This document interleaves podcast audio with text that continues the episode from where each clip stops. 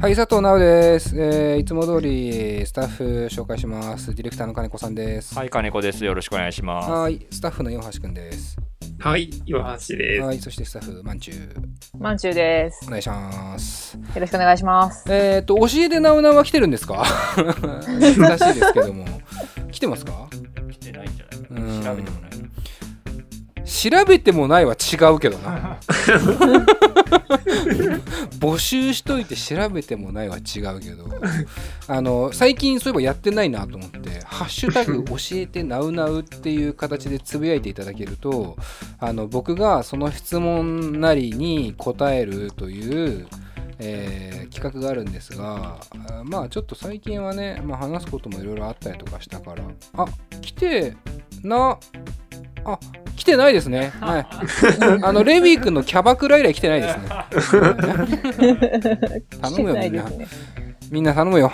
あの、ちゃんと投稿してほしいなと思います。で、ちょっとただ今日も話したいことがありまして、皆さん見ました？今日、収録日が、えーっと、9月の20日？かな？19です。19、えー土曜日なんですけども、えー見ましたか皆さん？あのあの最新作を。あ見てなさそうだな。見てなさそうだな。ヒントが何もないの？映画です映画。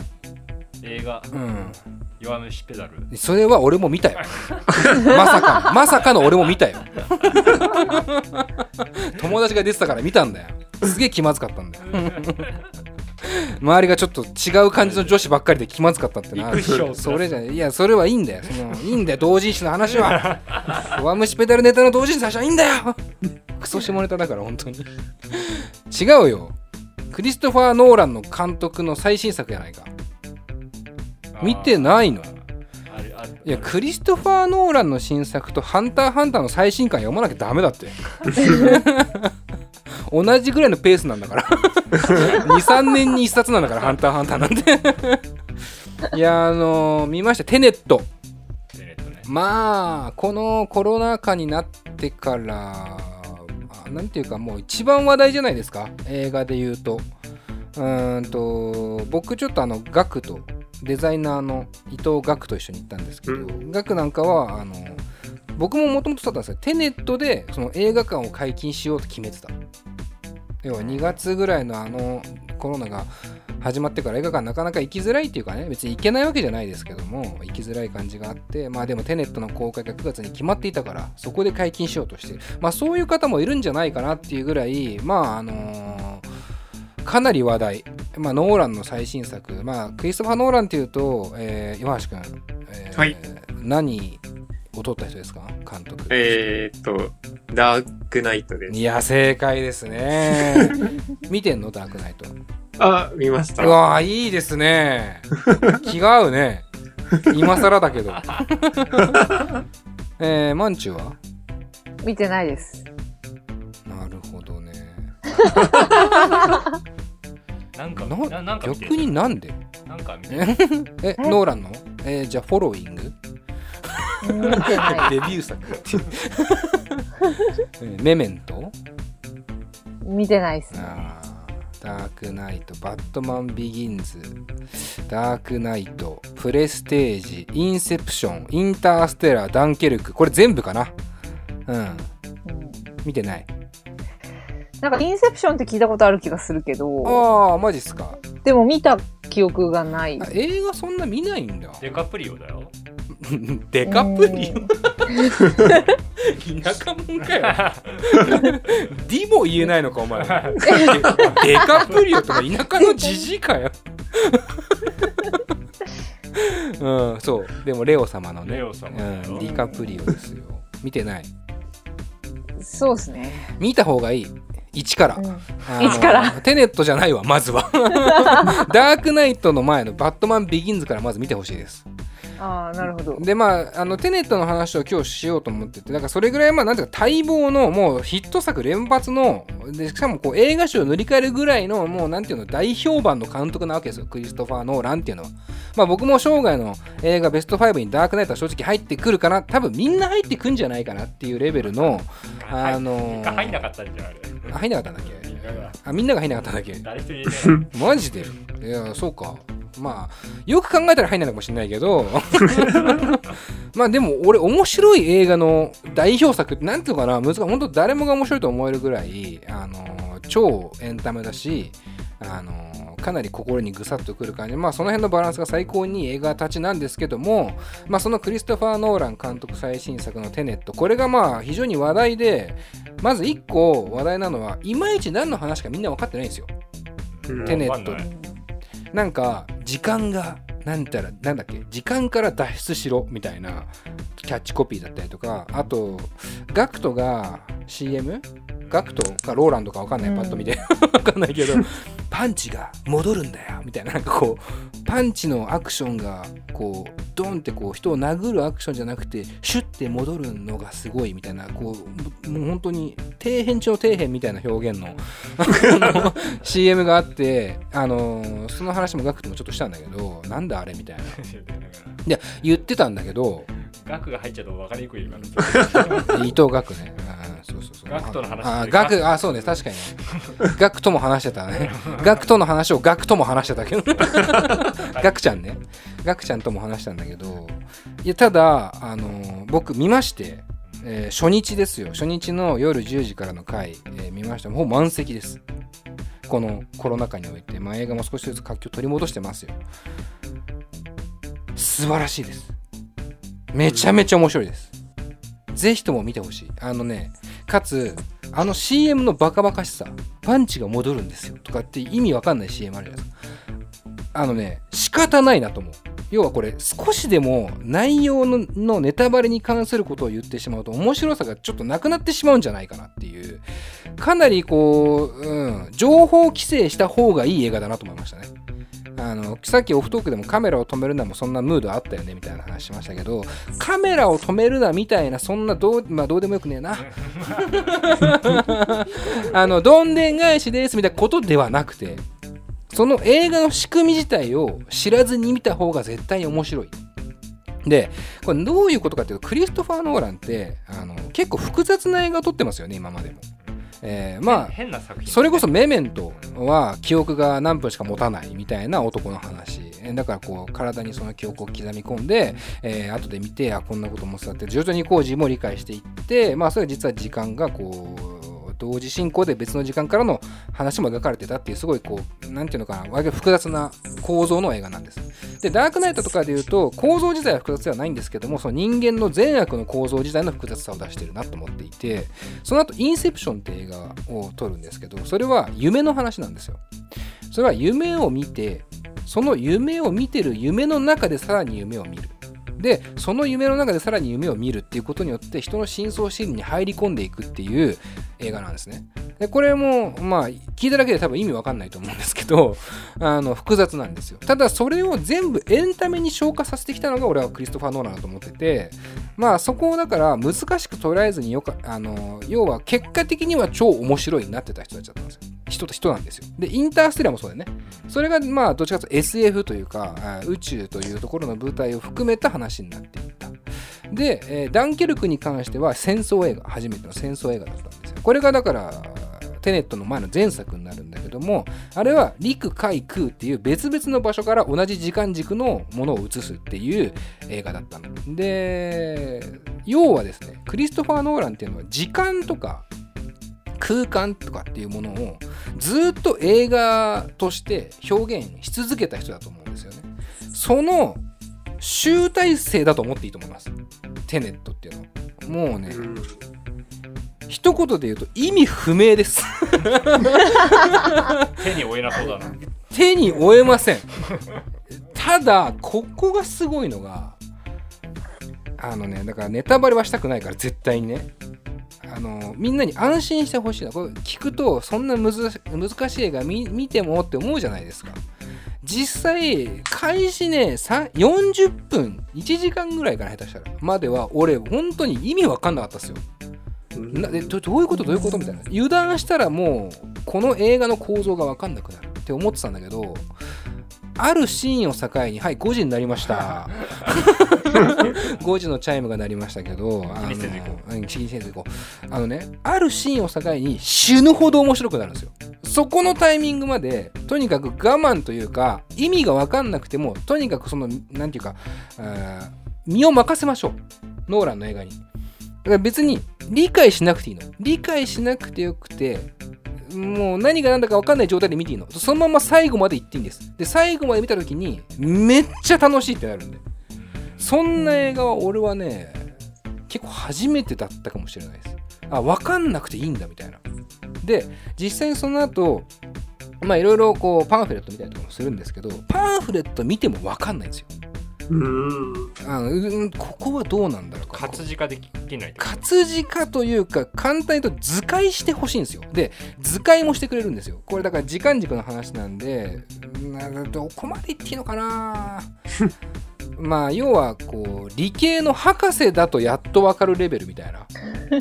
マジで？いやマジでそうなの。マジでそうなんだけどいやマジでって思うじゃん。そんなのわかるわけないって思うんだけど超楽しいんだよ。それがおかしいんだよ頭。よくそれをエンタメに消化できたなと。だから僕はだからそういう意味では集大成的な作品なのかなと思う。なんかその究極だなと思うよ。もはやその仕組みすらあんま分かんないけど超楽しくなっちゃってるっていうかなんかその映画でしか表現できないところのエンタメっていうのをやっぱ追求した本当結果の作品だなと思っていて僕はもう明日にでももう一回見に行こうかなと思ってるぐらい。で、まあ、おすすめなのは1回とりあえず何も入れずに見る。で、えーパンフレットを買う。僕もね昨日額額とじゃなくて額友達の額の方が、えーパンフレット買っててその後見させてもらったんですけどあの今日の昼に買いました。あの一回 映画館行って 見ないでパンフレットだけ、でそれを読み込む。でそうすると物理学者とかいろんな説明してくれてる。それを見た上でもう一回見る。そうするとまた映画の構造がわかるっていうね。まあ、これやんないとなかなか一発では理解できないけど面白い。これ不思議な。ハードル高いですね。いやハードルが高いんですよむちゃくちゃに高いんですよ。でもむちゃくちゃ楽しいんですよ。でも安心してほしいのは大丈夫。みんな分かってねえからそんなにって話これを1回で見て理解できるような方多分ほとんどいないから。だけど楽しいんですよね。だからそこリストファー・ノーランってすげえんだなと思いましたよ僕は正直。で弱虫ペダルより面白い。弱虫ペダルよりは面白い。ちょっと今あれやろうと思ったんだけど。ペコパやろうと思ったんだけど。うまくいかなかったあの弱虫ペダルまあいいやその話は置いときましょう、えーだからそのあとねもう一個テネットの一個まあ見どころじゃないですけどクリストファー・ノーランの作品を今まで知ってる人に関して言うと大体わかるじゃないですか。何が魅力っていろいろあるんですよ。やっぱまず映像のね、えー素晴らしさが一個ありますよね。で今回もカメラマンホイテ版ホイテマっていうねあのよくタッグ組んでますね。インターステラーとかダンケルクも確かホイテマだと思う。カメラマンはその人で。ただ一個ね今回注目すべきはクリストファー・ノーランといえばこの人っていうスタッフ名誰か分かりますか？僕よく口にしてますけど。音楽の人？おはいはいはい。だよね名前は？うん忘れちゃいましたけど。はい。音楽の巨匠じゃあ岩橋君。はい。誰ですか？クリストファー・ノーランといえばこの音楽だよねっていう、えー、まあ、ハンス・ジマーなんだよね。まあまあめちゃくちゃいいよね。もうハンス・ジマーなんだ ハンス・ジマーとクリストファー・ノーラン俺の中でもセットレベルでやっぱ音楽との相性がめちゃくちゃいいんですよ。今回ハンス・ジマーじゃないんですよ。えあのー、なんだっけあルドウィグ・ゴランソン。知らーないでしょ？知らないですよね、えー多分知らないと思います。結構音楽好きな人とか映画好きな人は知ってると思うんですけどこの方まあもちろん北欧の方あの名前でなんとなくゴランソンとかねルドウィグとかわかると思うんですけど何の映画音楽をやったかっていうとブラックパンサーなんですよ。一番有名なので言うとまあねこの間チャドチャドウィック・ボーズマンっていうブラックパンサーの主演の方亡くなっちゃいましたけどもあのー曲で言うとだからこれすごく意外だと思うんだけどこれすごく有名な曲1曲あります。この人がプロデュースで入ってる。むちゃくちゃ有名な曲です。でブラックパンサーの劇伴やってる子。なんかなんとなく想像つきませんか？要は黒人まあブラックミュージックに対してものすごく精通していてそこのプロデュース業としてかなりよくやっている。その子の近年の中でめちゃくちゃヒットした曲ありましたね1曲。話題性としても。正解です。だから This is America のプロデューサーでもあるんですよ。なるほど。だから俺はそこがまず超意外で、まあ、あのテネットの主演も黒人の方であの僕が超大好きなデンゼル・ワシントンの息子さんなんですけどもあのブラック・クランズマンっていうねあの映画でも主演やっていた、まあ、なんなんちゃらワシントンが あの主演なんですけども音楽もその要は、えーそのゴランソンのねもう今をときめくプロデューサーを使ってこれが、まあ、意外じゃないですか。それがまたね功を奏してるんですよね。かっけんすよ。今までにないクリストファー・ノーラの音楽なんですよ明らかに。その辺も注目して見れるし。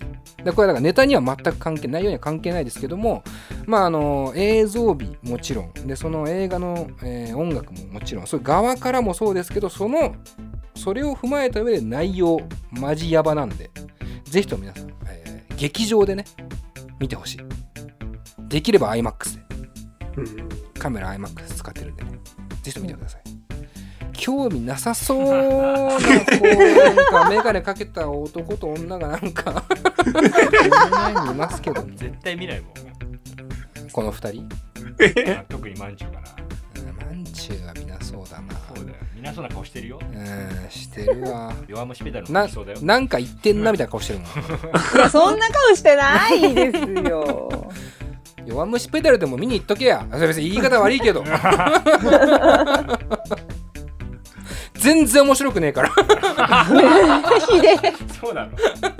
全然面白くねえよマジででまああれはなんかなんかその漫画とアニメは面白い弱虫ペダルに罪はないんだけど音な楽音楽とか音楽。キングプリンス。最高ですけど、うんまあ、最低とは言えないですけどまあまあまあ。キングプリンスが主演でもありますからね、まあ、そういうちょっとねこうなんかなんかそう全然、うん、全然いい。まあそのなんかテネットから考えた時に同じ映画かなって思いますけど。いや、別に平等に扱わないと。そう。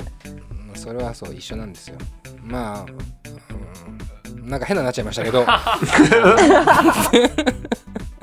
テネットぜひねあの見に行ってください。であのも一緒に語り合いたいなと見た人とは思いますのでよろしくお願いします、えーそれでは、えーこの後オープニングへ。なんだっけ？どうやってんだっけ？今やったわ、えーこの後ゲスト紹介に参ります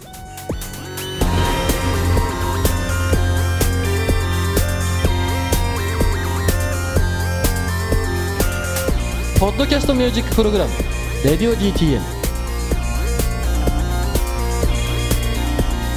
この番組はスタッフ大募集中の「レディオ DTM」の制作でお送りします。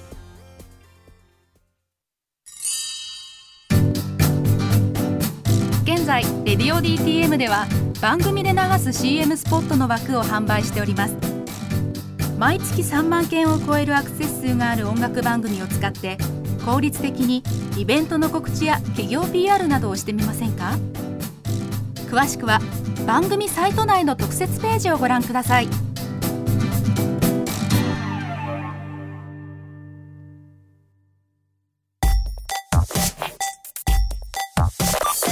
音楽と喋ろう。レディオ DTM、